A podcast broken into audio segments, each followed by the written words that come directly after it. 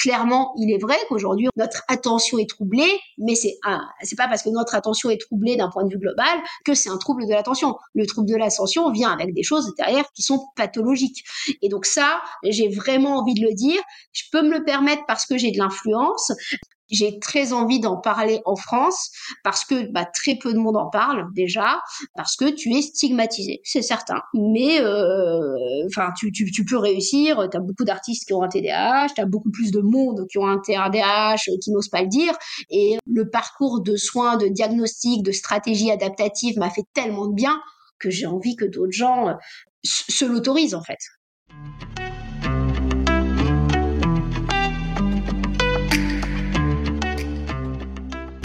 Bonjour et bienvenue sur Ouvrir la boîte, le podcast où on parle santé mentale. Moi c'est Canel, votre hôte, et dans chaque épisode, je donne la parole à une personne concernée par un trouble de santé mentale, une neuroatypie ou ayant connu une épreuve de vie difficile. Il ou elle vient nous raconter son histoire, témoigner, sans phare et sans tabou, car la santé mentale, ce sont les concernés qui en parlent le mieux, et il est temps de leur donner la parole. Aujourd'hui, je reçois Catherine Testa, qui va nous raconter son histoire avec le TDAH, ou trouble des déficits de l'attention avec ou sans hyperactivité. Le TDAH est un trouble du neurodéveloppement dont les symptômes se manifestent dès l'enfance et peuvent continuer à l'âge adulte. On estime que le TDAH touche environ 5,9% des enfants et 3% des adultes. Quand on pense au TDAH, on pense le plus souvent à un petit garçon qui ne tient pas en place, mais il est temps d'arrêter de réduire ce trouble à cette image d'épinal. Le TDAH est un trouble complexe qui se présente différemment chez chaque personne concernée. Plus précisément, on distingue trois profils de TDAH, les inattentifs, les hyperactifs et les profils mixtes. Les personnes ayant un profil TDAH inattentif souffrent principalement d'une difficulté à moduler leur attention, de rêveries envahissantes, d'une mauvaise notion du temps et d'une forte tendance à oublier leurs affaires et leurs rendez-vous. Les personnes ayant un profil TDAH hyperactif vont généralement avoir du mal à tenir en place, des difficultés à dormir et une tendance à bouger en permanence. Mais il est important de comprendre que l'hyperactivité n'est pas toujours physique et peut aussi se rapprocher davantage de l'impulsivité, de l'hyperactivité mentale, avec de l'impatience, une tendance à parler beaucoup et vite, à couper la parole ou encore une tendance à l'irritabilité. Et enfin, les personnes ayant un profil TDAH combiné ou mixte présentent un mélange de symptômes du TDAH inattentif et du TDAH hyperactif impulsif. Peu importe la forme qu'il prend, le TDAH peut conduire à de grandes difficultés relationnelles, scolaires ou professionnelles. Mais encore une fois, il ne faut pas s'arrêter aux stéréotypes de ce trouble. On peut avoir un TDAH et réussir scolairement ou professionnellement. En effet, les personnes concernées peuvent consciemment ou inconsciemment mettre en place des stratégies pour masquer les symptômes de leur TDAH pendant des années, le plus souvent au prix de grands efforts et d'une grande fatigue quotidienne. C'est pour cette raison que certaines personnes, notamment les femmes, sont diagnostiquées très tardivement à l'âge adulte. Notre invitée d'aujourd'hui est la preuve vivante d'un tel parcours. Catherine Testa est une entrepreneure engagée. Elle a fondé deux médias en ligne, l'optimisme.com, un média pour mettre en avant les initiatives positives en France, et l'optimisme.pro, un média et réseau d'entreprises qui s'engagent pour le bien-être en entreprise. Catherine est aussi autrice. Elle a publié quatre livres, dont le dernier, coécrit avec Eva Mazur, s'intitule Aider, les clés pour apprendre à observer, écouter, accompagner. Ce livre est une référence pour toutes les personnes qui souhaitent en savoir plus sur la santé mentale et apprendre à mieux aider leurs proches concernés. Catherine a été diagnostiquée TDAH il y a seulement deux ans. Dans cet épisode, elle nous raconte son TDAH. Elle nous explique comment le TDAH se présente chez elle au quotidien et l'impact que ce trouble a pu avoir sur sa, vie personnelle et professionnelle. Nous abordons également son diagnostic à l'âge adulte et son parcours de soins pour mieux comprendre tout ce qu'elle a pu mettre en place pour mieux vivre avec son trouble. Si vous souhaitez la suivre sur Instagram ou sur LinkedIn, vous retrouverez le lien vers son compte en description de l'épisode.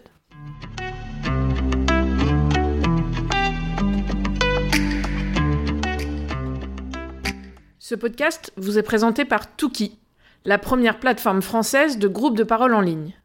Tuki vous permet de rejoindre un groupe de parole, en ligne et en tout anonymat, sur la problématique qui vous concerne, afin d'échanger avec des personnes qui vous comprennent car ils traversent les mêmes épreuves.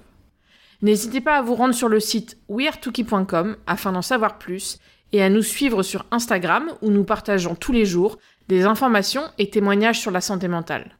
Tous les liens sont en description de l'épisode. Allez, maintenant, on va ouvrir la boîte de Catherine.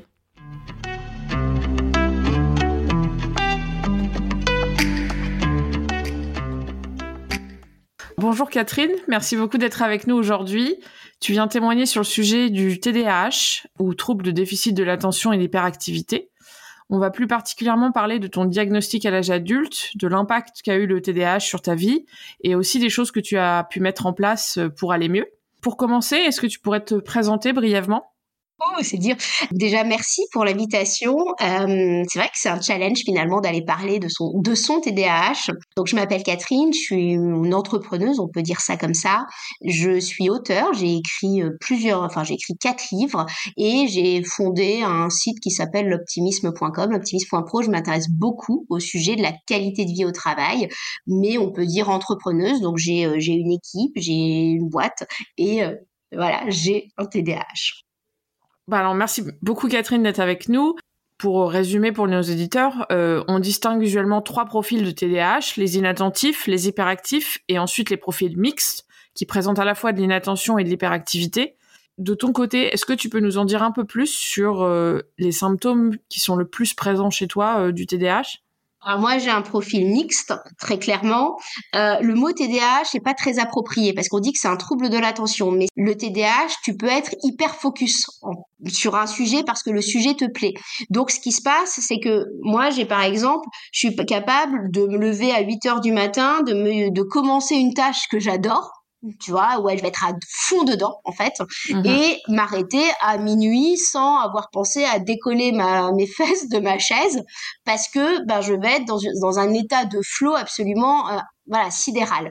À l'opposé, faire des tâches qui me stimulent pas, par exemple de la comptabilité, payer des impôts, tu vois, des trucs qui sont basiques pour 99% de la population. Je dis pas qu'on aime les faire, mais on sait enfin on sait les faire, ça va me demander une dose d'énergie absolument incommensurable. Donc là, vraiment, moi j'avais ce, c'était soit blanc, soit noir en fait. C'est-à-dire que j'avais pas de nuance. Et mon vrai sujet, euh, à titre personnel, c'est le temps. C'est-à-dire que j'ai un biais d'optimisme. Pour moi, euh, je vais te dire, euh, pas de problème, je te fais le PowerPoint en une heure, alors qu'un PowerPoint de 50 pages, même factuellement, le simple fait de lire un PowerPoint de 50 pages, ça se fait jamais en une heure. Je vais avoir toujours un problème à jauger mon temps.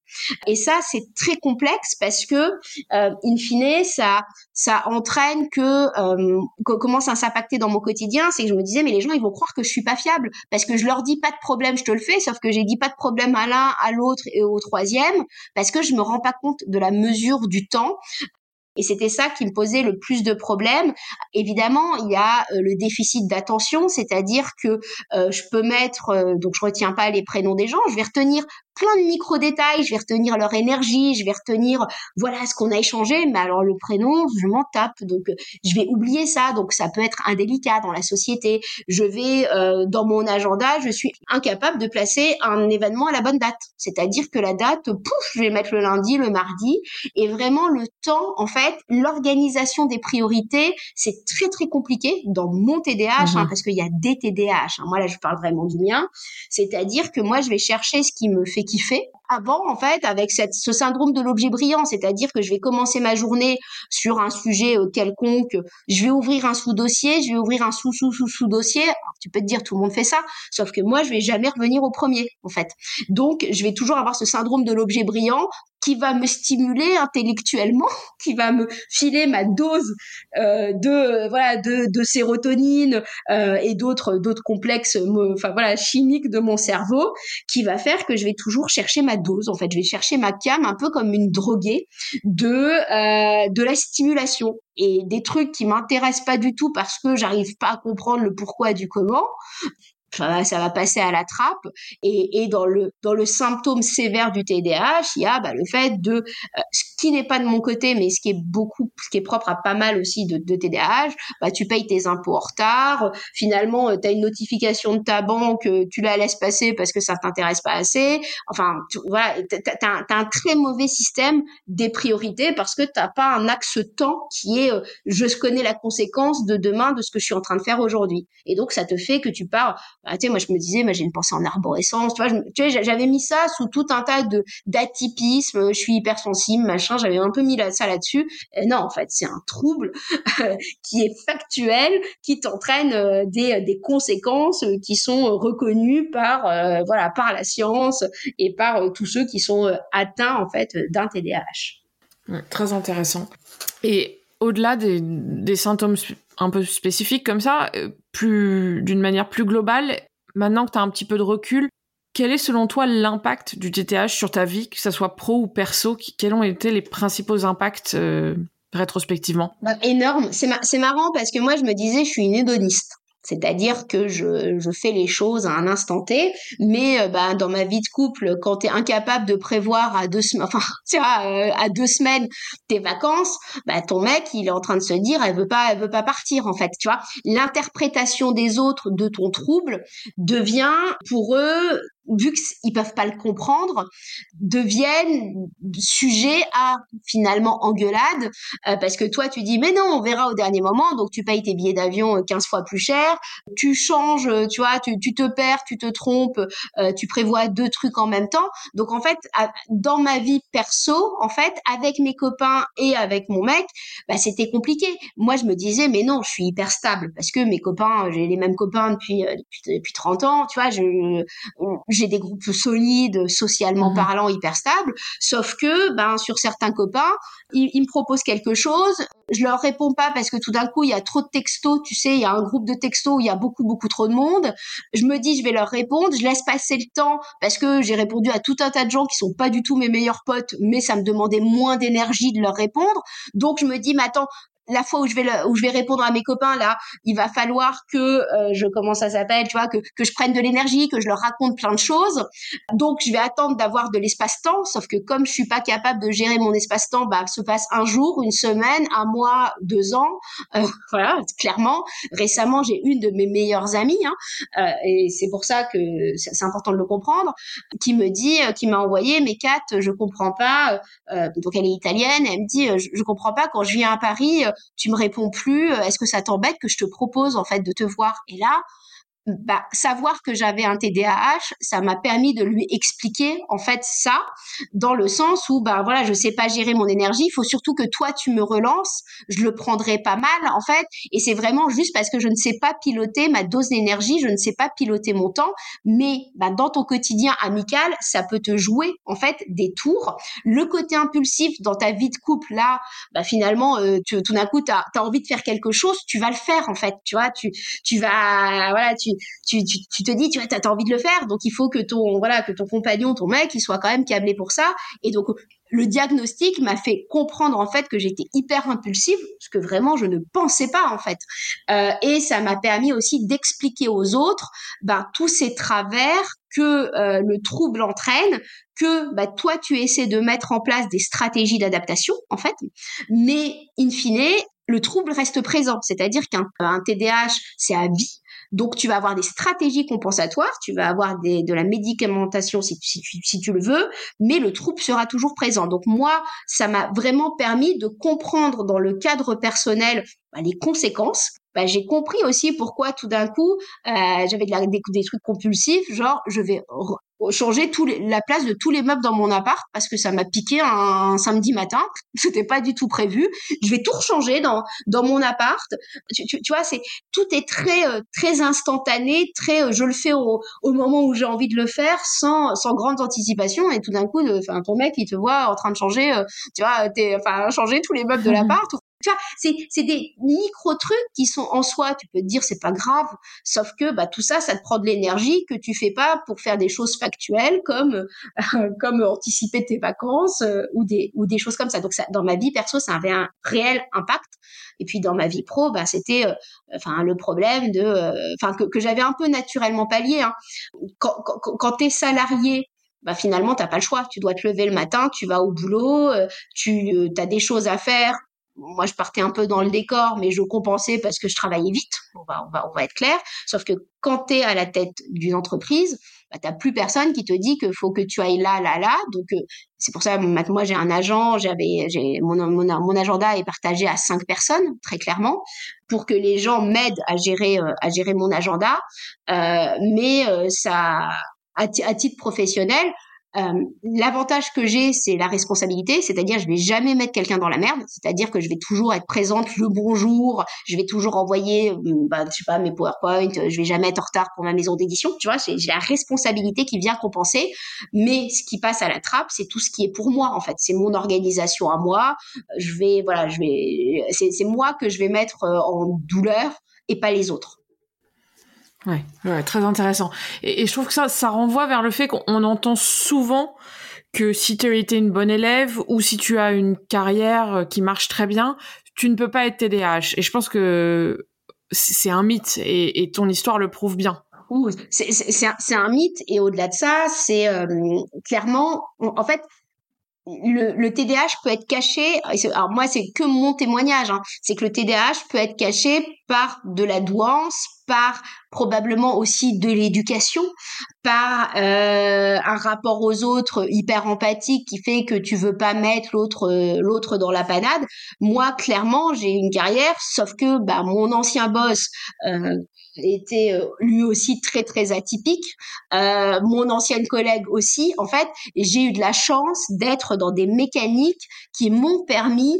Euh, J'étais pas dans des mécaniques linéaires. En fait, je pense que j'aurais pas du tout réussi dans un dans un cabinet de conseil où on me demandait de faire des chiffres tous les jours. Ça m'aurait mmh pas du tout convenu.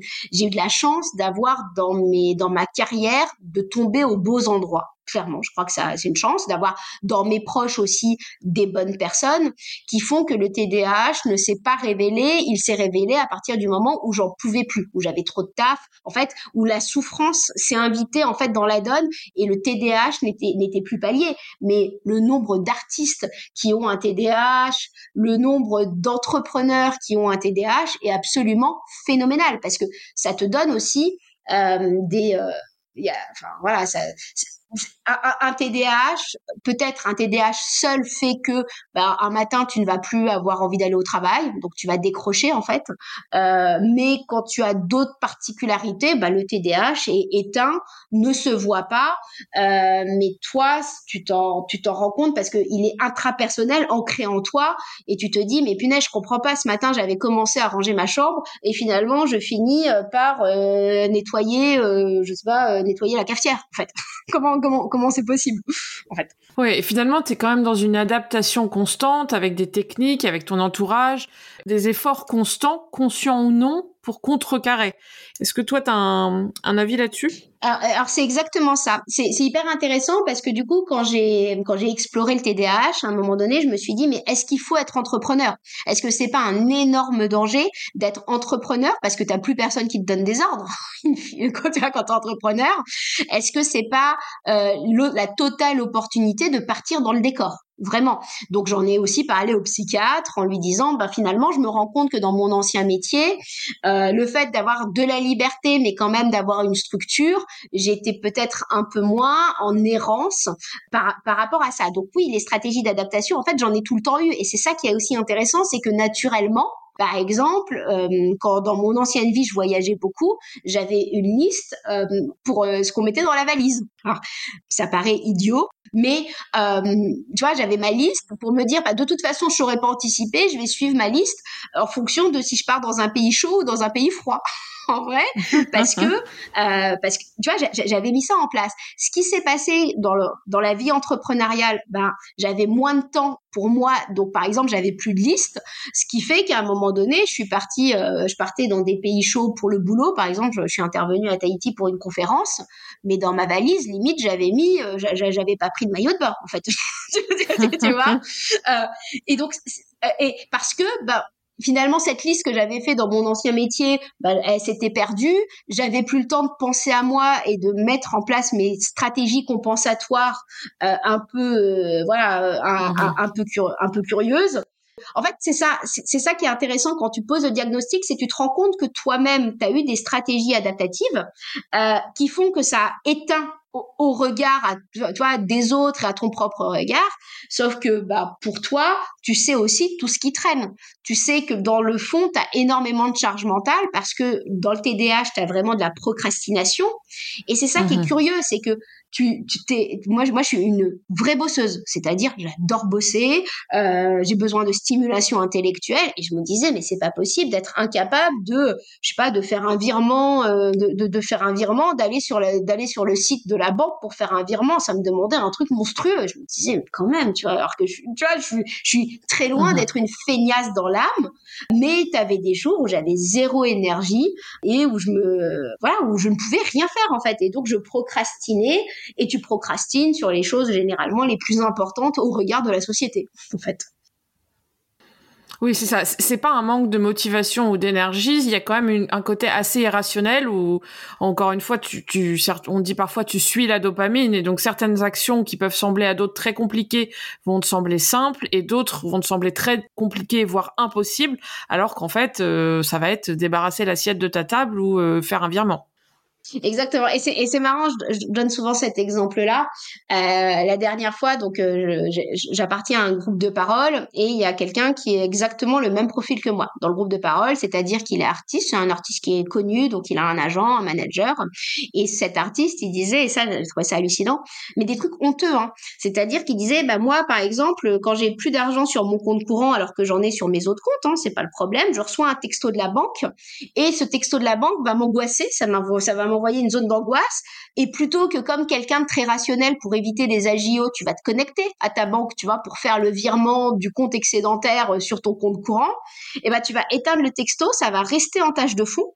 Tu vas te payer des agios, forcément, euh, non pas parce que tu n'as plus de sous, mais tout simplement parce que euh, ça te demande un acte hyper violent, en fait, d'aller te connecter à, ta banque.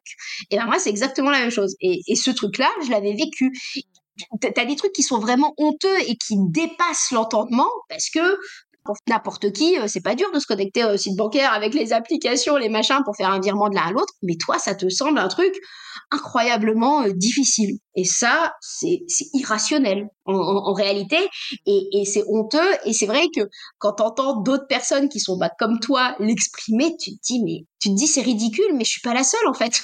Ouais. Un autre sujet dont on a un petit peu évoqué ensemble en, préparant le podcast, c'est euh, l'impact que le TDAH pouvait avoir sur euh, sur l'alimentaire chez toi. Est-ce que tu as envie de nous en dire plus? Ouais, bien, bien, bien sûr. C'est vrai que moi, quand je suis allée consulter le psychiatre, j'y suis allée parce que je n'arrivais plus à m'organiser. En fait, c'était multifactoriel mais j'avais besoin de comprendre si c'était voilà si c'était moi ou pas. Je sors de, bah, de quelques rendez-vous, je crois que c'est du deuxième, je crois, là où le jour où j'ai eu le diagnostic, j'ai toujours eu des crises alimentaires, c'est-à-dire que j'avais des crises d'hyperphagie. Euh, en fin de journée, en fait, je comment dans, dans les journées plutôt plutôt plutôt chargées, très clairement, euh, j'avais tendance à bouffer tout et n'importe quoi. Un peu, euh, moi je me disais, c'est pour me sonner, pour m'aider à éteindre mon cerveau et à m'endormir. Je me disais que c'était, euh, j'avais un peu mis ça sur l'hypersensibilité, sur la douance.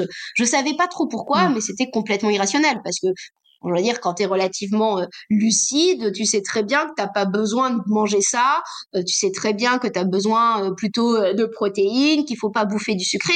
Du coup, j'avais des vraies impulsions alimentaires qui du coup faisaient que, et font encore d'ailleurs, que je faisais tout le temps du yo-yo. C'est-à-dire que je le disais, mais c'est pas grave, parce que je peux prendre 10 kilos, je les repère, je les reprends, je les repère, et ça pendant, pendant des années avant le lancement de ma boîte finalement. Parce que au lancement de ma boîte, bah, finalement, je prenais les kilos sans les reperdre, parce que bah, les crises d'hyperphagie, elles étaient, elles étaient présentes. Euh, je me rendais compte, par exemple, j'allais bouffer quand je n'avais pas, euh, quand je n'avais pas euh, eu de, de denrées intellectuelles dans ma journée, en fait, tu vois. C'est-à-dire que tout d'un coup, j'ai besoin de ma cam. En fait, moi, je voyais ça vraiment, vraiment comme une drogue. Besoin de ma cam. Je vais avoir une crise d'hyperphagie et c'est honteux parce que, enfin, en plus, euh, ton corps y prend. Euh, euh, et je me rendais compte aussi que paradoxalement, c'était bizarre parce que bah, quand j'avais fait, euh, par exemple, quand j'étais partie, j'étais partie vivre à un moment donné toute seule en Espagne, j'avais du temps long au démarrage de ma boîte plus de crise en fait. Et, et, je trouvais ça euh, assez curieux. Alors les gens vont te dire tu manges tes émotions. Je me disais mais non c'est pas ça tu vois. Je me disais je mange pas mes émotions. Comme j'ai j'avais fait quand même beaucoup de, de suivi et autres, je me disais il y a rien qui me fait bouffer comme ça. Et en fait je, je rentre du diagnostic et là punaise pendant une semaine pas de crise, ce qui m'était globalement jamais arrivé de ma vie. Et vraiment, bah, le TDAH, tu as une forme de syndrome de l'objet brillant, tu, et tu vas, et, et euh, c'est compulsif en fait. Et c'est pas, c'est pas émotionnel, c'est compulsif. Et c'est vrai que bah, le TDAH étant pas encore vraiment très populaire en France, c'est pas très reconnu. Bah, tu as plein de diététiciens, tu as plein de, euh, de nutritionnistes, parce qu'en plus, moi, je suis entourée de, de, de, de tous, enfin, avec l'optimisme, enfin, je suis entourée de, de, de psy, de coach, de, de professionnels mmh. de santé. Et ben, comme tu sais, les univers sont séparés les uns des autres, ben, t'en as plein qui les diagnostics posés sont pas les bons et toi tu te dis bon bah ouais ça doit être ça mais non c'est pas ça en fait. On, a vu donc pas mal de, conséquences, euh, je dirais pas négatives, mais en tout cas qui peut rendre le quotidien plus compliqué. Mais le TDAH peut aussi avoir des aspects positifs. On a parlé de la capacité d'hyperfocus, d'abattre un travail monstre en très peu de temps par rapport euh, aux gens qui n'ont pas, pas ce trouble. On entend aussi parfois que les personnes concernées sont souvent très créatives, regorgent d'idées, même si elles peuvent parfois avoir du mal à les mener à bout. Selon toi, toi, est-ce que tu vois des aspects positifs euh, de ton TDAH et quels sont-ils? Alors c'est hyper intéressant la question parce que euh, c'est marrant, on me l'a posé, euh, c'est une, une, de mes potes qui me l'a posé récemment en disant quand je lui ai expliqué le TDAH en fait, elle m'a dit mais ça a quoi comme côté positif? Et c'est vrai que je me suis jamais posé la question parce que je voyais parce que dans, dans, dans des problèmes il y a le fait de comme je suis impatiente, je vais couper la parole, tu vois, je vais finir les phrases des autres que la personne pour moi parle pas assez vite. Donc tu vois, je vais finir la phrase des autres, ce qui est hyper indélicat en fait, socialement parlant, c'est hyper indélicat. Donc il y a, y a, plein d'autres sous sous sous conséquences. Hein. Dans, le fait du côté positif, je pense que de mon côté, il y a quand même une forme de euh, de naïveté qui m'a permis d'entreprendre. C'est-à-dire que comme j'ai un peu du mal à gérer le temps et les conséquences de ce que je suis en train de faire, je m'en suis jamais trop faite, par exemple, pour la construction de mon entreprise. C'est-à-dire que j'avais pas, euh, mon TDAH n'était pas, euh, euh, m'a permis de, de vivre l'instant T en permanence. C'est-à-dire que je suis dans le temps présent, je suis à ce que je fais et je savoure ce que je fais. Par exemple, quand je, quand, quand tu parlais de la créativité, quand j'écris un bouquin, punaise, je vais être à fond à ce que je fais sans avoir la conséquence de est-ce que je dois aller euh, euh, chez le dentiste euh, après, à quelle heure je dois partir. Ça va me permettre d'avoir des plages de temps dédiées. Tu sais, on parle beaucoup, beaucoup de l'instant présent. Alors moi, je suis à fond dans l'instant présent, en fait, avec la conséquence de ne jamais être dans le temps T plus 1. Mais ça, je crois que c'est quelque chose d'hyper intéressant parce que, comme tu dis, c'est aussi ça qui permet d'exprimer la créativité. Après, on a avec le TDAH, tu as peur, enfin, tu, as beaucoup d'idées que tu ne vas pas mettre en place parce que tu vas te dire que ça va te demander trop d'énergie. Mais une fois que tu es dedans, une fois que tu es lancé, une fois que tu as passé le pas de te lancer, eh ben, tu es, dans des états de flow qui sont quelque chose, je crois, de très précieux dans une société où on est tout le temps dérangé, en fait. Euh, mais c'est parce que bah, derrière, j'ai fait le choix de le faire avec toutes les conséquences indirectes euh, que ça a, euh, de ne pas répondre à tes potes, d'être relancé parfois par les gens et, et autres. Tu as été diagnostiqué du TDAH à l'âge adulte il y a deux ans. Est-ce que tu peux nous en dire un peu plus sur ce qui t'a poussé à te faire diagnostiquer? Oui, euh, la souffrance. Clairement, j'étais, euh, je m'en sortais plus. Ça faisait plusieurs années que j'avais eu une suspicion dans la mesure où j'avais déjà un psychologue qui me l'avait dit. J'avais une amie qui est psychanalyste et qui est un peu spécialisée sur l'atypisme, sur euh, les femmes au potentiel, sur le TDAH, qui me disait sans arrêt Catherine, tu devrais vraiment aller consulter un psychiatre. Et je me disais, oh, non, tout le monde a ça clairement, quand on a un TDAH, on est souvent dans une forme de déni. Et je me disais, euh, je suis dans l'effet Barnum, un peu, tu sais, comme l'horoscope, tu vois, des trucs qui te concernent. Tu te dis, euh, ok, c'est pour moi. Et en plus, je me disais que quand j'étais gamine à l'école, j'avais pas euh, cet aspect de la petite fille qui embête toute la classe, qui bouge dans tous les sens, qui fait tomber sa chaise. Tu sais, un peu la, on va dire la caricature de l'hyper de l'hyperactivité. Ce qui m'a poussé à aller consulter, c'est que au bout d'un moment, j'avais trop de charges à titre personnel. J'avais trop de boulot et vraiment, je ne compensais plus. C'est-à-dire que je me disais, je n'arrive plus à du tout gérer mon temps. J'étais dans une forme de souffrance et j'avais besoin de comprendre en me demandant, ok, est-ce que effectivement ça pourrait être ça? Et je suis allée voir un psychiatre une démarche qui est pas forcément facile parce que le TDAH en France n'est pas encore très euh, je dirais pas très reconnu, mais euh, euh c'est un sous-sujet parmi euh, parmi d'autres et j'avais du mal à me dire mais quel psychiatre je vais voir et donc j'ai un peu casté mon psychiatre, c'est-à-dire que j'ai cherché un psychiatre qui était vraiment spécialisé sur le sujet en me disant au moins lui il me dira si c'est moi qui crois à ça ou si c'est la réalité. Et j'y suis allée, je crois que j'ai mis plusieurs mois à avoir à attendre d'avoir un rendez-vous parce que c'est pas facile mais c'est vraiment le point de départ ça a été une souffrance en fait parce que je ne compensais plus. Je n'arrivais plus à compenser. Ok, très clair. Comment s'est passé ton processus de diagnostic, très concrètement, les étapes euh, et ce que tu as pu ressentir euh, tout du long? Alors les, étapes, ça a été euh, bah déjà quand tu vas voir un psychiatre, je je savais pas s'il fallait que je lui dise en fait, je savais pas si je devais dire bah je crois que j'ai un TDAH parce que je me disais on s'auto-diagnostique pas dans la vie. Et donc je suis arrivée euh, chez le psychiatre en lui disant bon bah voilà, je sais pas trop ce que j'ai, j'ai eu un diagnostic, euh, j'avais eu déjà un diagnostic qui avait été posé euh, du côté HP en fait, donc au potentiel. Et je lui dis bah voilà, mais voilà où j'en suis aujourd'hui, je sais pas trop ce que j'ai, je pense on me dit de consulter pour un TDAH, bah je sais pas. Voilà, je je veux pas m'auto-diagnostiquer, est-ce que vous pouvez m'accompagner sur le sujet? Donc là, il se passe que la première question, c'est enfin la, première séance et c'est toujours le cas, c'est vraiment une discussion en fait où on parle de l'enfance, on parle de différents sujets euh, et après il y a un test, enfin même plusieurs tests. Il m'a donné plein de tests à faire, donc euh, une sorte d'exercice que tu fais à la maison, que tu remplis, euh, voilà, qui te pose des questions sur sur l'enfance, ton rapport ton rapport aux autres, ton rapport au temps et en plus tu as des moi il m'a donné des des tests à donner à mon entourage en fait. Euh, donc c'est-à-dire euh, que j'ai donné, d'ailleurs je l'ai donné euh, à, une de mes salariés par exemple. Et, et c'était c'était hyper intéressant parce que sur le sur le questionnaire que j'ai donné à ma salariée il y avait est-ce que alors c'était pas Catherine est-ce que la personne ou est-ce que parce que souvent c'est des tests qui sont plutôt pour les enfants à la base. Est-ce que l'enfant je crois que c'était ça bouge gigote beaucoup. Et c'est très rigolo parce que moi je me disais je suis pas hyper active enfin tu vois je, comme à l'enfance, je l'avais pas été, ça avait pas été diagnostiqué. Et là, j'ai ma salariée qui avait marqué euh, le plus parce que, et en en reparlant avec elle, elle me dit, bah oui, tu bouges sans arrêt, euh, tu tournes sur ta chaise, euh, tu te, tu te réinstalles 50 fois de suite. Et en fait, j'ai compris que mon hyperactivité, en fait, elle était incarnée notamment là, en fait, dans le fait que, bah, tu me donnes un papier, il est fini en mille morceaux sur la table et autres. Et donc ça, c'est la, voilà, c'est le lien entre les deux séances et c'est sur la deuxième séance où on, où on redescend tout parce que en plus des tests TDAH, euh, le psychiatre généralement il va aussi chercher ce qu'on appelle des comorbidités finalement, à savoir euh, est-ce que tu as de l'anxiété, est-ce que tu as de la dépression, parce que généralement un TDAH vient avec euh, son lot d'autres voilà d'autres d'autres caractéristiques et d'autres d'autres troubles si on peut si on si, on peut dire ainsi. Donc ça c'est la deuxième séance là commence à se réfléchir euh, qu'est-ce que je vais mettre comme stratégie d'adaptation? Est-ce que j'en ai besoin? Est-ce qu'il y a souffrance ou autre? On va commencer à parler euh, la voie médicamenteuse.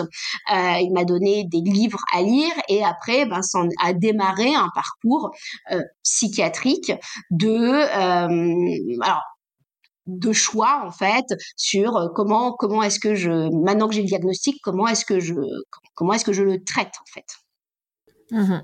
Ouais, on reviendra un petit peu plus tard sur le, parcours post-diagnostic. Ce qui est quand même assez intéressant à souligner, je trouve, c'est que tu n'as pas été diagnostiqué dans l'enfance, euh, ce qui est assez commun en France déjà, et encore plus pour les femmes, que ce soit le TDAH, l'autisme. Les petits garçons sont diagnostiqués beaucoup plus rapidement, et euh, souvent les femmes sont dans une longue errance, et même les psychiatres et psychologues peuvent parfois mettre vraiment beaucoup de temps à les diriger vers euh, un tel diagnostic. Comment est-ce que tu l'expliques Est-ce que tu as un point de vue là-dessus? Je vais peut-être un peu tomber dans la caricature, mais c'est un peu le syndrome de la bonne élève, en fait. Tu vois, moi, je voulais pas trop faire de vagues et plutôt que de l'exprimer, je l'imprimais dans mon corps c'est un peu c'est un peu comme ça que je le vois. Comme j'avais euh, le côté euh, de mon côté j'avais quand même le côté euh, douance qui faisait que je bossais vite. Donc je compensais finalement le fait de de ne pas savoir me gérer de ne pas savoir gérer mon temps de de ne pas savoir mettre tu vois de mettre une date dans un agenda t'es certaine que je me plante deux jours en fait. Et donc tout ça pour moi ça passait sur Catherine est étourdie c'était ça qui revenait dans mes copies. Je me rappelle une fois avoir fait une copie de maths. Euh, j'étais au lycée à ce moment-là. Euh, j'étais certaine d'avoir cartonné. Tu vois, j'avais tout compris, tous les raisonnements étaient bons. Sauf que bah, les deux étaient devenus des quatre, euh, les quatre étaient devenus des six. Donc j'avais aucun calcul qui était bon. Et finalement, je me rappelle, j'avais eu deux ou quatre à cette copie-là. Et ça m'avait marqué parce que tout le monde me disait, Catherine, soit est étourdie, soit Catherine est trop stressée. Et je me disais, c'est marrant, je me sens pas ultra stressé. Et en fait, quand tu es dans l'enfance, on va souvent te mettre d'autres, euh, on va analyser ce que tu es par rapport à d'autres facteurs quand toi-même tu ne l'exprimes pas en dérangeant la société. Généralement, bah finalement, le petit garçon qui est hyper actif, tu vois, qui qui va courir dans la cour, qui va euh, qui va faire du foot de façon peut-être un peu trop violente et autres, ça va presque déranger les autres. Donc on va se dire pourquoi et donc on va envoyer euh, peut-être avoir un diagnostic que quand tu es une petite fille, euh, on va te on va considérer les choses de façon euh, de façon différente et c'est peut-être encore bah, notre société un peu patriarcale. Je t'avoue, je j'ai pas vraiment d'analyse là-dessus. Mais moi, c'était euh, je veux pas faire de vagues euh, et euh, bah on me disait que j'étais étourdie. J'ai presque envie de te dire, je sentais bien que c'était pas ça, mais bah tu, tu voilà, t'y crois. Ouais, et puis tu en as jamais entendu parler, donc tu sais pas que, que ça existe. Ouais, exactement. Enfin, j'ai vraiment envie de te dire, à l'école, le TDAH, pour moi, le TDAH, on avait un peu entendu parler quand j'étais aux US, j'avais complètement oublié et j'ai réouvert le dossier il y a 4-5 ans.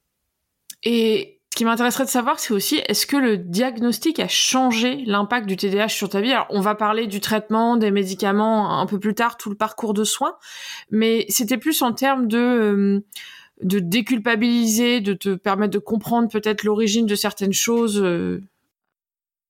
Alors il y a plusieurs choses. Quand, on a le diagnostic, en fait, moi j'ai eu un énorme soulagement.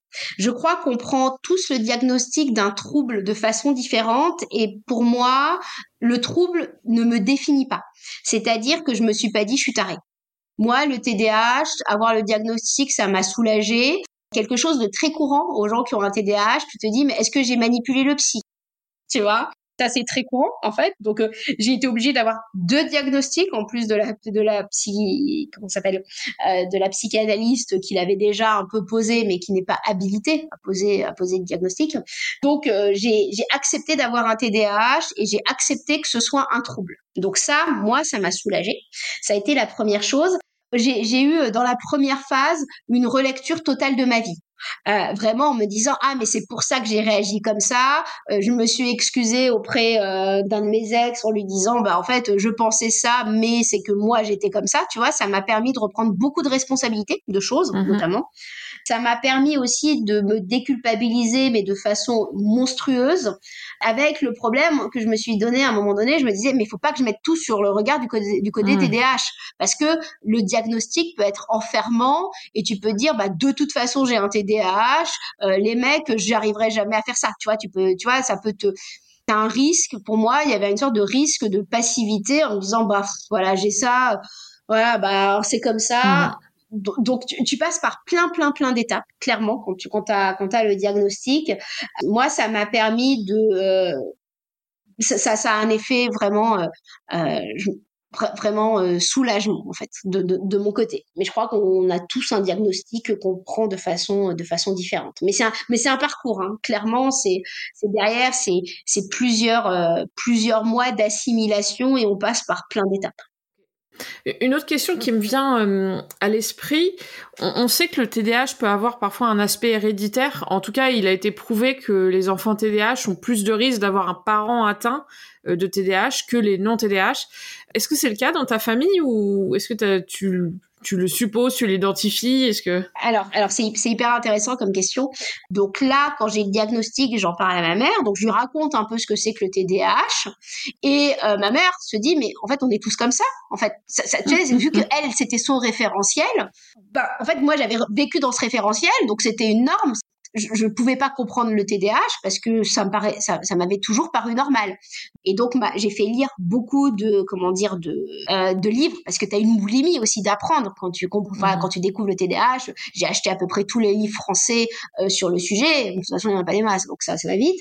Et donc, les livres, euh, je les ai fait lire à ma mère qui se reconnaît complètement dedans. Après, ma mère, elle a 76 ans, donc t'as pas, t'as pas de souffrance à 76 ans, t'as aucun intérêt à te faire diagnostiquer. Mais ma mère, c'est évident qu'elle elle a un TDAH parce qu'elle coche absolument tout. Donc c'est ça aussi qui est intéressant de comprendre, c'est que quand toi dans ton référentiel tu as vécu comme ça et que t'as pas quelqu'un qui t'a dit et eh, c'est pas normal euh, de pas être capable d'être monotache, bah tu tu te, te rends pas compte en fait. Ouais, non mais c'est très intéressant effectivement de voir que le fait d'avoir grandi comme ça fait que tu ne vois pas et que tu ne vois pas les choses et que tu penses que c'est la normalité. Et je pense que c'est un truc qui est vrai dans beaucoup de sujets euh, de santé mentale, en fait, euh, globalement. maintenant, euh, j'aimerais également donc aller un peu plus sur la partie traitement, soins, comprendre un peu ce que tu as fait pour mieux vivre avec ton TDAH. Alors pour commencer, je sais qu'il existe certains traitements médicamenteux qui peuvent diminuer les symptômes du TDAH. Est-ce que tu as fait le choix d'être médicamenté de ton côté et que ta réponse soit oui ou non Pourquoi? Alors il faut savoir que moi à la base, je n'ai jamais mal nulle part. C'est-à-dire que si je prends un doliprane par an, ça c'est vraiment le maximum dans, dans ma vie. Je suis pas du tout câblée médicaments et euh, j'ai toujours dit putain j'ai un corps qui est fonctionnel. Tu vois, vraiment j'ai une bonne globalement une vraie bonne santé. Et, et je suis pas du tout euh, voilà je suis pas du tout médicament. Je crois que le corps est capable de de, de s'auto-réguler euh, à bien à bien des égards l'humain, le laissons le corps faire, machin. Sauf que pendant que j'ai fait j'ai fait les diagnostics en fait j'étais en vraie zone de souffrance c'est-à-dire que j'avais j'arrivais pas à trouver l'énergie nécessaire pour bah, reconstituer un système organisationnel sain. Et donc, j'ai choisi la voie médicamenteuse. Alors, t'as, as, je crois, tu as quatre médicaments possibles en France. Tu en as beaucoup plus hein, aux États-Unis. Et l'avantage du médicament côté... Euh, enfin, qui vient traiter le TDAH, c'est qu'il n'y a pas d'accoutumance. Tu le prends un jour, tu le prends pas le lendemain, tu choisis. Mais j'arrivais pas à y croire. En fait, je me disais non. Je, je, je, en fait, comme comme tu, tu as toujours vécu de cette façon, tu penses pas qu'il est possible de vivre d'autre façon. Mais j'ai quand même fait le choix de la voie médicamenteuse et c'est quelque chose d'absolument incroyable. Tout d'un coup, ton cerveau se range. C'est-à-dire que moi, en temps normal, je suis pas capable de suivre une conversation mail, je suis capable de répondre à un email maximum par jour. Là, quand je suis euh, voilà sous traitement, je suis capable de répondre à 50 mails, d'exécuter 50 mmh. tâches très factuelles. Et je, le dis un peu de façon, j'ai l'impression d'avoir le cerveau de quelqu'un d'autre. Faut, faut quand même dire ce qui est. Moi, ça a été une forme de béquille médicamenteuse dont j'avais besoin pour réorganiser ben, toute ma boîte, toute mon organisation, parce que ben, depuis que j'étais entrepreneuse, j'avais plus de système compensatoire. Mmh. C'est-à-dire que tu vois, j'avais plus mes listes, j'avais plus euh, structuré les choses de façon à minimiser mon énergie, enfin des choses toutes bêtes, hein, mettre en place des paiements automatiques des prestataires qui sont récurrents, tu vois, des, petites choses comme ça qui vont te simplifier derrière la vie, surtout quand toi tu as un trouble de finalement de l'attention et de l'organisation. Euh, je, voyais ça comme une sorte de béquille médicamenteuse qui me permettait de tout réorganiser pour aller mieux j'ai fait ce choix-là, qui pour moi vraiment a été salvateur. Euh, en France, on a tendance à mépriser la voie médicamenteuse sur le TDAH parce que c'est des guéguerres. Hein, de psy, de machin, etc., etc. Euh, moi, mon psychiatre m'a laissé la totale possibilité. Il faut savoir que mon psychiatre euh, vient d'une autre culture aussi, donc voilà, il n'a pas le regard franco-français sur le sujet. Aux États-Unis, c'est tout à fait normal. Dans plein d'autres pays, la mmh. voie médicamenteuse est une voie comme une autre.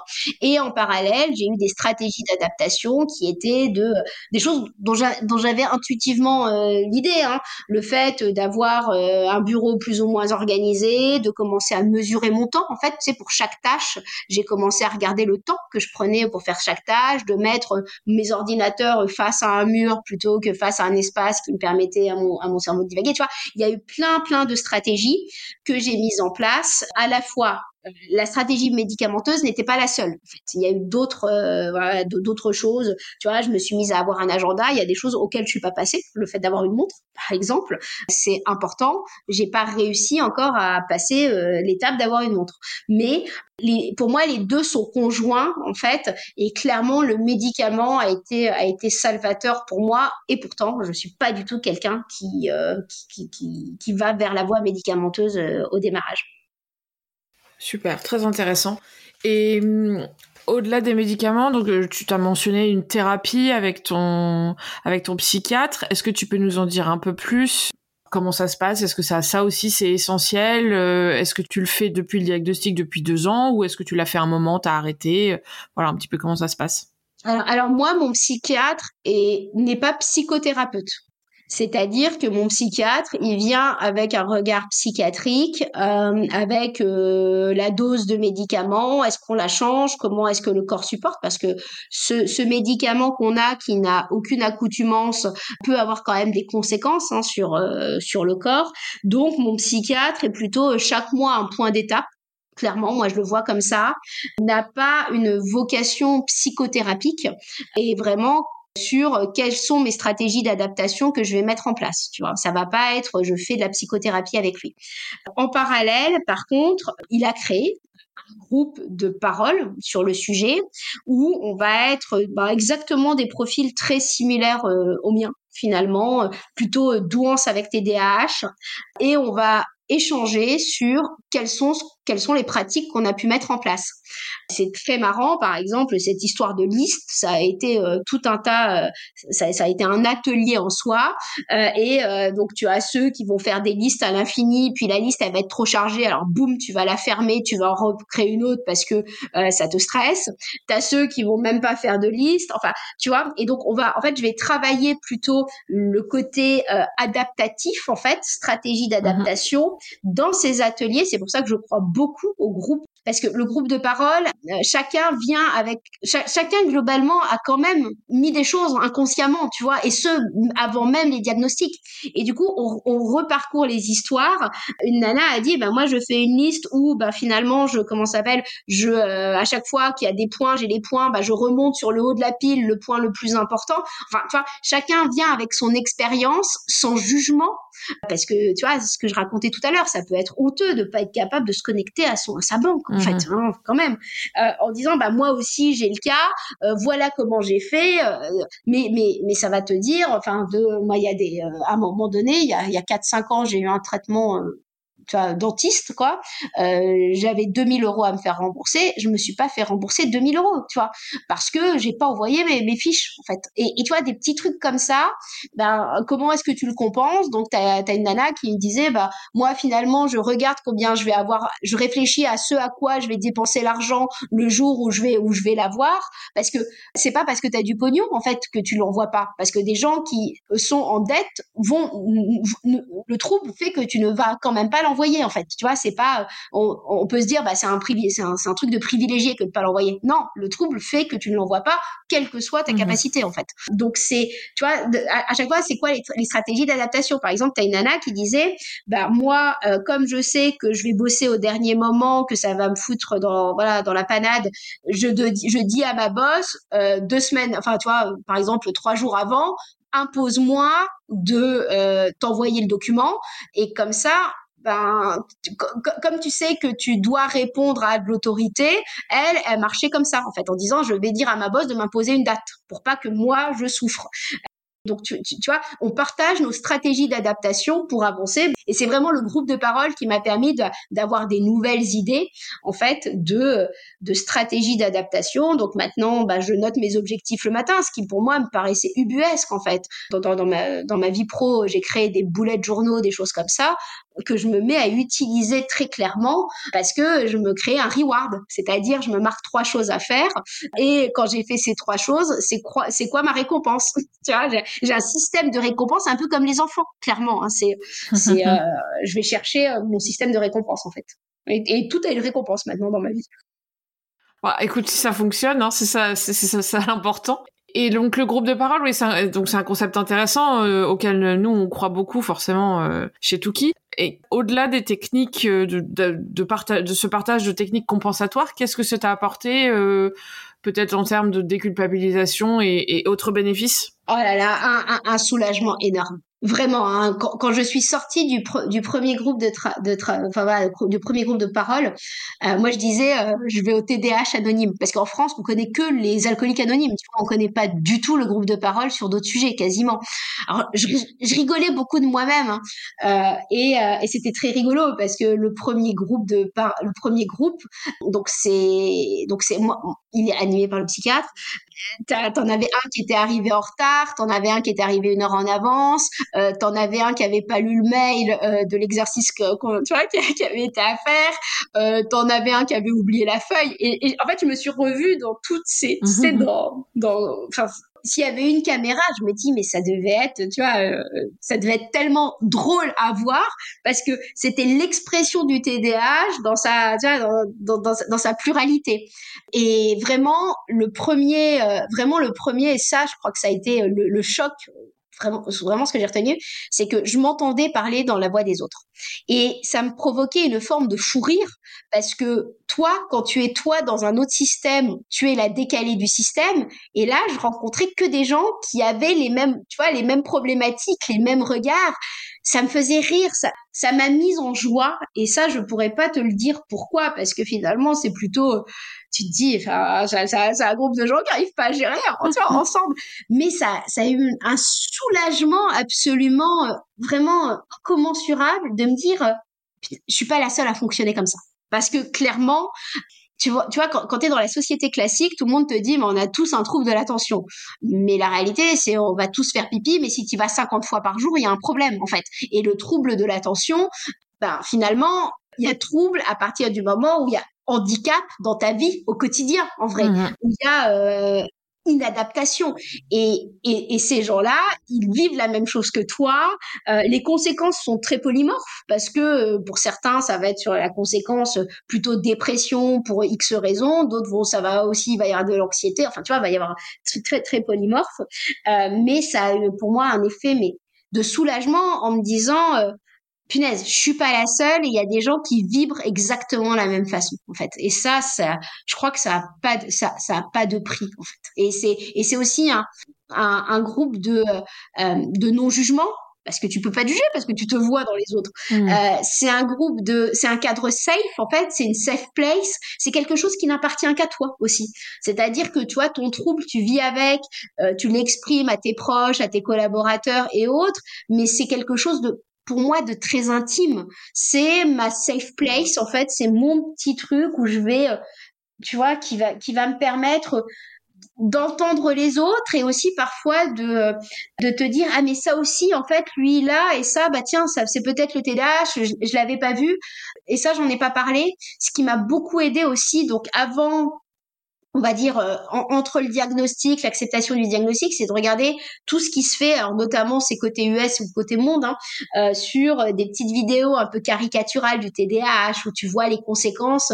Euh, en fait, tout d'un coup, tu tu, tu, tu, tu, te rends compte qu'il y a d'autres personnes qui sont comme toi. Et je sais je sais pas dire ni pourquoi ni le comment, mais ça a un effet de soulagement. Pour moi, ça, ça a bien plus participé à ma euh, à ma compréhension du trouble plus que le, le, le, côté médicamenteux, le côté psychiatrique. Alors voilà, c'est moi, c'est mm. piloté par le psychiatre, euh, mais c'est, enfin, ça, ça a été incroyable. Merci beaucoup pour ce témoignage, c'est très intéressant. Et je pense que c'est, c'est vraiment des, des mots qui reviennent euh, sur les groupes de parole en général, peu importe le sujet. Et alors donc on a évoqué quand même pas mal de choses déjà. Juste euh, avant de passer à un autre sujet, est-ce qu'il y a d'autres choses qui t'ont aidé à aller mieux au-delà des techniques compensatoires, de médicaments et, des groupes de parole? Une autre chose qu'on n'aurait pas évoquée? Oh, il y a, y a, y a d'autres petites choses. Pour moi, ce qui m'a aidé à aller mieux, c'est vraiment oser l'exprimer, en fait. Tu vois, là, ce que je te raconte sur euh, mon histoire de pas euh, transférer de l'argent d'un compte à un autre, c'est quelque chose qui est très honteux dont j'avais parlé à personne mmh. avant. Maintenant, j'ose le dire en disant bon bah c'est comme ça en fait, mmh. c'est c'est ça fait partie de ma carnation, ça paraît débile aux yeux des autres et puis ça sert à rien que quelqu'un te dise mais punaise fais-le, tu vois. Enfin c'est ça, ça, ça outrepasse ça. Vraiment le plus important, ça a été l'expression de le dire en expliquant en fait aux autres ce que c'était et euh, en leur demandant rien du tout, hein, parce que c'est à toi de travailler dessus, mais ça m'a permis, je crois, d'être bien plus moi-même, parce que moi, j'avais de la chance de ne pas avoir un manque de confiance en moi, entre guillemets. Tu vois, comme tu disais, j'avais plutôt réussi euh, professionnellement parlant. Euh, j'avais atteint pas mal d'objectifs, in fine, qui font que bah, je l'ai pris comme une palette de ma, tu vois, euh, comme si, si, on était une palette de couleurs. C'est une couleur parmi parmi x x autres chez mmh moi. Et du coup, je l'ai vraiment pris, euh, je l'ai vraiment pris comme ça. Et hum, donc, ça revient à la, prochaine question que j'allais te poser, qui était euh, pourquoi tu as décidé de témoigner aujourd'hui et pourquoi globalement tu as décidé d'en parler publiquement euh, à ta communauté sur LinkedIn ou sur Instagram? Parce que en fait, je, tu, vois, par exemple, je n'ai j'ai jamais été très férue de parler de côté zèbre, HPI ou autre, parce que pour moi, je n'en avais pas souffert. C'est-à-dire que j'ai toujours euh, j'ai eu un diagnostic, mais ça a jamais tu vois, personne n'en a fait cas euh, ni dans ma famille euh, ni dans mes copains. J'ai des copains qui je pense étaient un peu câblés de la même façon, donc tu vois j'ai jamais souffert de ça, donc ça a jamais été une cause pour mmh, moi. Mmh, mmh. Par contre le TDAH en matière de santé mentale, en matière d'entrepreneuriat, moi j'aurais aimé globalement le comprendre cinq ans plus tôt. Ça m'aurait permis de mieux structurer mon entreprise. Euh, je crois qu'il faut libérer la parole sur le sujet et c'est vrai que bah, dans, dans, dans, ma, dans ma carnation, j'ai la communication d'or communiquer. Euh, j'ai toujours aimé ça depuis que je suis gamine. Euh, j'ai toujours, j'ai toujours été une passionnée. Quand je découvre quelque chose, j'ai envie de le partager au plus grand nombre. Donc finalement, ça fait partie, et je crois que moi, ça a aussi peut-être une velléité, peut-être thérapeutique, mais c'est mon truc, tu vois, de communiquer. Donc j'avais vraiment, vraiment envie d'en parler pour aider ceux qui se posent la question à passer le pas en se disant moi si euh, voilà si j'avais passé le pas trois ans plus tôt ou quatre ans plus tôt quand je commençais euh, tu vois quand on commençait à mettre des signaux à, me router vers le sujet je crois que j'aurais mieux, j'aurais été moins en souffrance parce que ben, finalement j'aurais été moins bancal, x x x années bancal, voilà, faute de temps, faute d'orga, peu, peu, importe. Donc j'avais vraiment cette envie de communiquer avec une double problématique. Euh, la première fois que j'en ai parlé sur LinkedIn, il y a un mec qui me dit euh, le TDAH ça existe pas, c'est un truc à la mode punaise. Comme moi, ça avait été tellement révélateur de ce que j'étais, ça m'a fait une sorte d'affront en fait. C'est comme si on disait à quelqu'un non, t'as pas le pied cassé en fait. Hmm. Et donc ça m'a ça m'a tellement ébranlé ce, commentaire d'un mec random. Hein. Enfin, je sais même pas qui c'était, j'ai même pas répondu. Euh, la, la, la, séance après où je vais voir le psychiatre en lui disant il y a quelqu'un qui m'a dit que ça existait pas. Vous êtes sûr que ça existe? Et là t'as le psychiatre qui te dit attendez, il y a des milliers d'études, il y a un médicament qui fonctionne, hmm. euh, il y a des IRM. Enfin, tu vois, euh, c'est quelque chose de factuel, de factuel et de documenté. Mais c'est vrai que, bah, en France, dès qu'il y a un sujet qui arrive, en fait, que ça soit, euh, je sais pas, l'hypersensibilité, euh, l'HPI, peu importe, on, va, on va te mettre ça dans un effet de mode. Je veux dire, le TDAH, quand j'en ai parlé, j'ai, je sais pas, peut-être 50 personnes qui m'ont envoyé des messages en privé en me disant, punaise, ce que vous racontez, ça me parle, c'est quoi le TDAH? Mmh. du coup, c'est pas du tout un truc à la mode, le TDAH. C'est, c'est euh, tu vois, t'as, des gens qui ont l'impression que c'est à la mode, mais c'est pas du tout à la mode. Et donc, en fait, ça m'a, donc ça m'a, ça m'avait heurté. Donc j'ai compris que j'étais pas prête encore à en parler. J'étais pas prête à faire mon braining out. C'est une sorte de coming out du cerveau presque. et donc j'ai attendu, et c'est seulement maintenant que je vais commencer à en parler parce que bah derrière tu peux être étiqueté en fait tu vois euh, ça change pas mes compétences ça change pas mon parcours professionnel mais est-ce que dans le regard de certains bah, finalement, euh, je vais être étiquetée comme bah, cette nana a un trouble, en fait. même s'il est compensé, même s'il est géré, euh, peu importe, euh, dans le regard de certains, euh, est-ce que, est-ce que ça va changer le regard de certains? Ben, c'est, c'est, une vraie question. Hmm. Et mais tu fais quand même le choix de le faire mal, malgré ce risque. Ouais, en, fait moi moi je fais le choix de le faire parce que je peux me le permettre. C'est-à-dire que ben finalement j'ai ma boîte, j'ai tu vois j'ai, j'ai de la reconnaissance antérieure Clairement, il est vrai qu'aujourd'hui, on a tous un trouble de l'attention dans la mesure où on a les notifications qui arrivent. Tu vois, on est, notre attention est troublée, mais c'est c'est pas parce que notre attention est troublée d'un point de vue global que c'est un trouble de l'attention. Le trouble de l'attention mmh vient avec des choses derrière qui sont pathologiques. Et donc ça, j'ai vraiment envie de le dire. Je peux me le permettre parce que j'ai de l'influence. Euh, j'ai très envie d'en parler en France parce que bah, très peu de monde en parle déjà, parce que tu es stigmatisé, c'est certain mais euh, enfin, tu, peux réussir. Tu as beaucoup d'artistes qui ont un TDAH, tu as beaucoup plus de monde qui ont un TDAH qui n'osent pas le dire. Et euh, le parcours de soins, de diagnostic, de stratégie adaptative m'a fait tellement de bien que j'ai envie que d'autres gens euh, se l'autorisent en fait. Bon, je pense qu'on a quand même fait bien le tour. le temps commence à tourner. J'ai quelques questions avec lesquelles j'aime souvent clôturer le podcast. Déjà, si, ce podcast est écouté pas par des personnes concernées par le TDAH, mais par des proches, est-ce qu'il y a quelque chose que tu souhaiterais leur dire en tant que proche? Comment est-ce qu'ils peuvent aider leurs proches peut-être concernés par un TDAH c'est marrant parce que le, sujet de mon dernier livre que j'ai coécrit avec Eva Mazur, euh, c'est vraiment juste aider. Comment on aide un proche qui est euh, voilà qui, qui est qui est en souffrance en fait, qui a un trouble euh, quelque part. Euh, alors la première chose, c'est de ne pas dire il suffit de. Non, il suffit pas de s'organiser, tu vois. Non, il suffit pas de faire des listes. Euh, ça, c'est la première chose. La deuxième chose, ne pas dire à l'autre on a tous ça. C'est-à-dire, bah oui, on a tous peut-être mal au dos à un moment donné, sauf que quand tu peux plus te lever, c'est, tu vois, c'est non, on n'a pas tous un, un, un TDAH pas dire à l'autre, tu te caches derrière ça, en fait. C'est quand même un sujet. Je veux dire, quand tu découvres ton TDAH, tu te dis, oh punaise, euh, voilà, c'est un parcours qui demande du temps. Euh, donc, euh, voilà, ne, ne, ne, pas minimiser ce que c'est parce que pour la personne, c'est quelque chose d'important parce que ça a conditionné toute sa vie, surtout quand on le découvre à l'âge adulte. Le quatrième point, c'est se renseigner, en fait. C'est-à-dire de comprendre ce que c'est, d'écouter, ben, justement, des témoignages. Et souvent, quand les proches écoutent les témoignages des autres, ils se disent mais punaise, j'entends euh, ma nana, j'entends ma pote, j'entends ma fille, j'entends mon fils parler en fait, en hmm. entendant la personne, en disant en fait mon, fils correspond à ce profil-là et c'est pas c'est pas à la marge en fait. Ok, merci. Donc, tu as parlé du livre Aider. Euh, on, mettra le lien vers le livre euh, donc en dessous du podcast pour les, auditeurs qui seraient intéressés. Mais est-ce que tu as d'autres ressources que tu souhaiterais recommander? Alors, encore une fois, si, si on a beaucoup, tu pourras me les donner euh, après le podcast et je les listerai avec plaisir. Mais si tu en as une ou deux peut-être euh, euh, qui t'ont davantage aidé que tu voudrais lister aujourd'hui?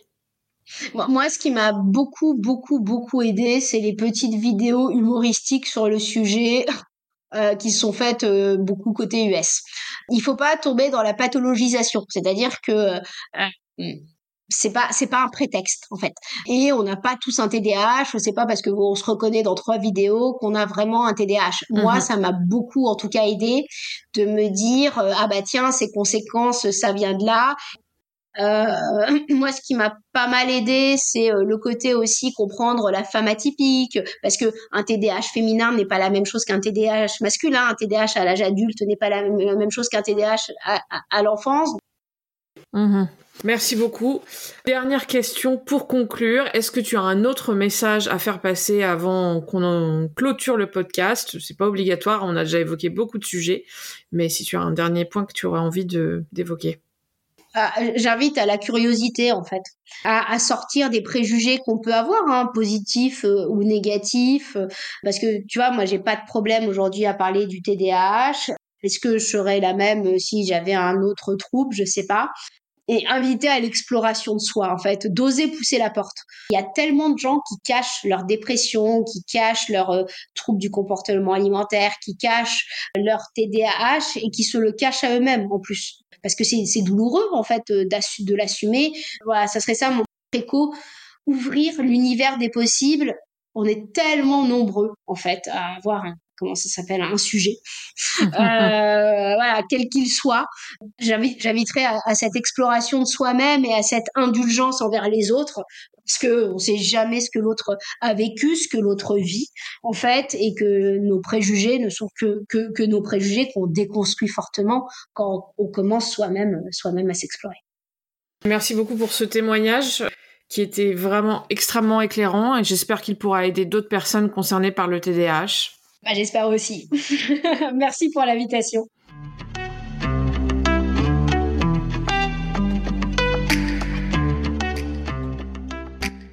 C'est la fin de cet épisode d'Ouvrir la boîte. Merci beaucoup d'être resté jusqu'au bout.